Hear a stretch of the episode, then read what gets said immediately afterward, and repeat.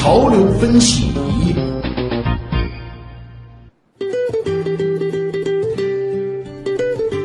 潮流分析仪呢，今天首先和大家聊聊这春天里面和吃有关的话题。哎，春季踏青赏花，眼看这小长假也要来了啊！但是我知道很多朋友啊，出去踏青的时候，还不忘最好嘴巴里面也能够尝尝青。有些人呢，他就爱挖野菜。近来呢，一些爱好自驾游的人士呢，也分享起了这种农家爱好。网上甚至还出现了各种各样的所谓的挖野菜攻略。的确，每年春季啊，尤其是像现在这样的这个三四月份，也是野菜盛产的季节。当然呢，也是一些野菜最鲜嫩可口的时候。但是，要提醒大家的是，并不是所有的野菜都能够端上餐桌，因为它的不安全因素其实很多。吃野菜一定要谨慎。不仅是对你的身体啊，可能对环境本身也是这样。详细情况呢，连线一位我们的老朋友，植物学博士、科普作者希望。希望你好，哎，你好，哎，很多人挖野菜呢，可能就是奔着这样一个初衷啊。哎呀，野菜纯天然无添加，那还是需要你给大家科普一下。你说这天然的，它就一定是安全的吗？呃，怎么说呢？菜呀，它重点是在这个野子上。嗯，野子呢，表示说呢，它是一种不受人工控制的一个环境下生长出来的这个植物。嗯，那正是因为它是不受人工控制的，所以说呢，它的不可嗯多非常多的。啊，那么首先呢，呃，就是说这个野菜啊，它最首先的一个不可控因素就是它这个生长的环境这个因素是不可控的。嗯，因为呢，如果你是在这个农田里面种出来的这个菜，种出来的蔬菜，啊我们知道。哎，它的这个，哎，这个情况，嗯我们都是比较清楚的。但是呢，在这个野地中啊，它的这个这片环境中是否存在污染，是否呢有，比如说有这个重金属污染呀，或者是嗯之前的一些工业污染呀，甚至是有没有喷到一些有毒有害的物质，这个呢我们是不知道的。对，所以说呢，如果你在这个野地里面就随随便便就挖了野菜的时候，那么有可能就会中招了。啊，因为我也知道，就是有一些地方，其实有一些公园，它本身呢是一些这个环境改造的案例，可能在这个这块地方变成公园，或者说是变成一个看上去比较自然的这个状态之前，它其实可能就是您刚才提到的一些工厂，甚至是一些这个填埋场。这个时候，如果你去挖那儿长出来的这个野菜，这个环境本身就不是适合这种农作物生长，或者说是不适合给我们去吃的。对，是的，因为现在的这种改造的用地现在越来越多了，嗯然后呢，人们之前呢就会把一些就是可能经受过污染的土地，那么经过改良之后嗯，它不适合去作为农田使用了，啊但是呢，呃，作为一些人类休闲或者说这个其他用处的场地，那么是可以改造的。对那么改造之后呢，在这些地方长出来的这个野菜，呃，挖的时候就要当心了，啊这个很可能就会有一些危险。你在那儿打滚扎帐篷没问题，但没让你挖那边的这个菜来吃啊。那有人说了，我到这个深山老林去采呢，这个纯天然了吧？好那么这个在另外一个问题，就是说，你一定确保你挖的这个野菜一定是没有毒性的吗？这个呢就涉及到另外一个问题了，就是说有时候啊，嗯样子长上去很像的两种植物，实际上呢，它可能它们的这个所含的物质有很大的不同，那么呢，就会吃下去了之后，就会造成完全不一样的效果。那么我就举个很简单的例子吧，嗯。前几天如果大家关注网络的话，就有这个消息，嗯，说是广东还是福建那边，就是我国南方，那么有一对老夫妇啊啊，就上山去采这个金银金银花，嗯，然后呢，结果呢，金银花没有采对，结果采成了这个钩吻，又叫这个长草，这吃了哇差点差点送了命。所以呢，这个就是前几天刚刚出的一个新闻，所以这就说啊，我们在挖野菜的时候啊，有时候呢，你如果一不当心，你就可能挖到样子长得很像，嗯但是呢，毒性完全是完全是一个有毒的这个植物，那么这个你吃下去的话，也就相当危险了哎。所以说呢，所以说呢，这一点就是说，你在挖野菜的时候啊，嗯，你一定要确保自己一定一定是认识这个东西的。如果哪怕心里有一点点的疑虑，一点点的不确定性，嗯那就不要吃它。这个能再举几个类似的例子吗？啊，比如说我知道这个很多朋友可能这个入门级的这个野菜是像这个荠菜之类的，类似于这种这个比较常见的这个野菜，就会不会混了一些其实是具备毒性的，长得和它很像的这种呢？嗯，您说有说，看。而且这个不少。我举个、举几个例子您。说首先呢，第一个，这个马齿苋，这个是比较艳的野菜，这个在开春了野地上非常多。对。但是呢，这个马齿苋啊、它这个叶子看起来肥肥，嗯，哎，希望。可能这个信号是出现一些问题，希望听得见吗？好，哎，现在你刚刚说到了这个马齿苋啊，叶子看上去肥肥厚厚的，然后呢？哎，对，但是呢，它跟这个另外一种植物啊，叫做这个泽漆啊，是有那么一点类似，它也是叶子有显显得有些肥厚，哎，然后呢也是翠绿翠绿的，那么跟泽漆可能很像，但是呢，这个泽漆是有毒的。哦，哎，然后另外一个呢，我想之前好像也有人说过，就是说有人会把这个蒜苗啊跟这个。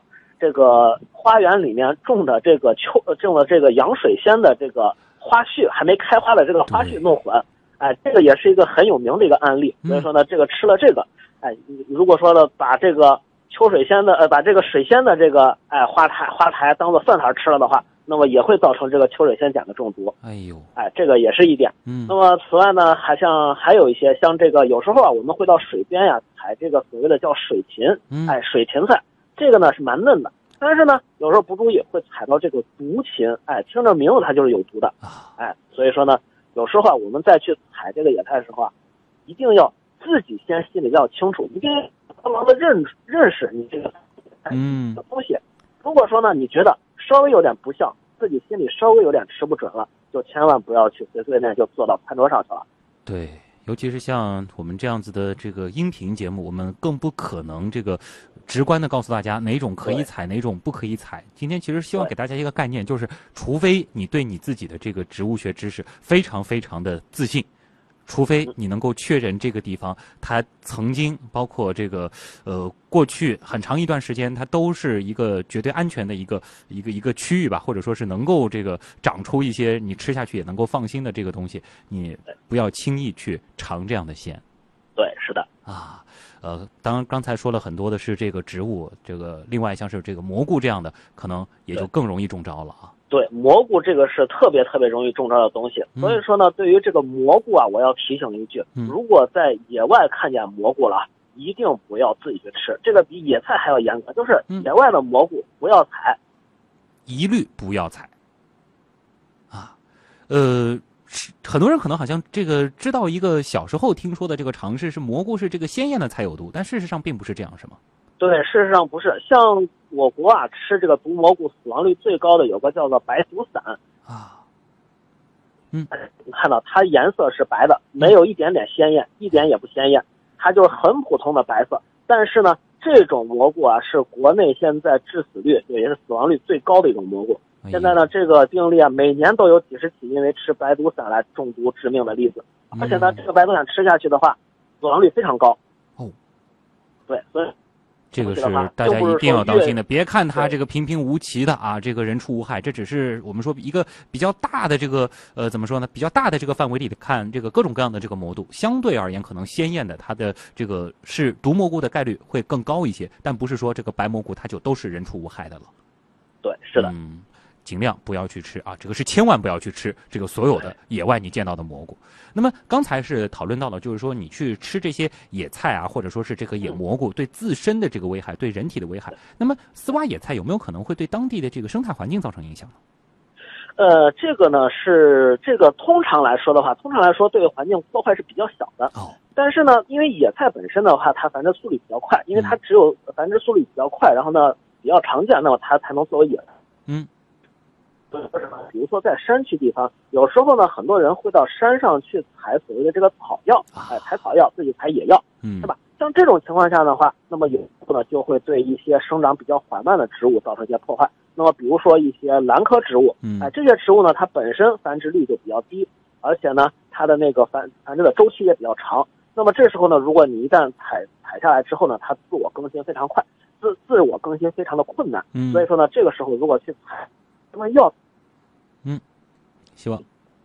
造成较损害啊。这个刚才最后一段可能信号又出现一些问题，可能还需要您再重复一下这个最后一段啊，这个很重要的一个结论啊。您说，哎，好，就是说呢，如果说我们去采这些野生药材的话，嗯，由于它的这个呃更新的速率比较慢，生长嗯。的话，那么会对当地的这个野生植物的资源造成一定程度的破坏。啊。就是有一个前提，如果说是野菜，因为它这个之所以能够变成菜，那肯定是说它这个量是比较大的。那如果说你真的是这个采来一些啊、玩耍玩耍，或者说你真的能够确诊它的安全，你稍微食用一些，这个无关这个大雅，或者说它的问题不是很大。但是如果说是你要去采一些所谓的这个野生的药材的话，这个真的是有可能会对生态环境造成影响的。是的，好，那么时间关系，也感谢我们的老朋友植物学博士、科普作者希望给我们带来的分享，谢谢你，再见。哎，好，再见。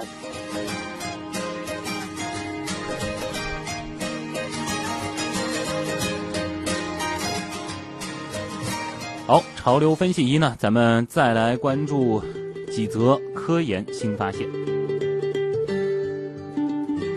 近期啊，合肥工业大学潘云祥教授课题组与中国科学技术大学、美国德克萨斯大学奥斯汀分校学者合作，通过在氧化烟表面包覆厚度为五纳米的碳层呢，是成功研制出了一种新型二氧化碳转化光催化剂，可以在温室下室温下通过光照进行转化，为控制碳排放提供了新的技术方法。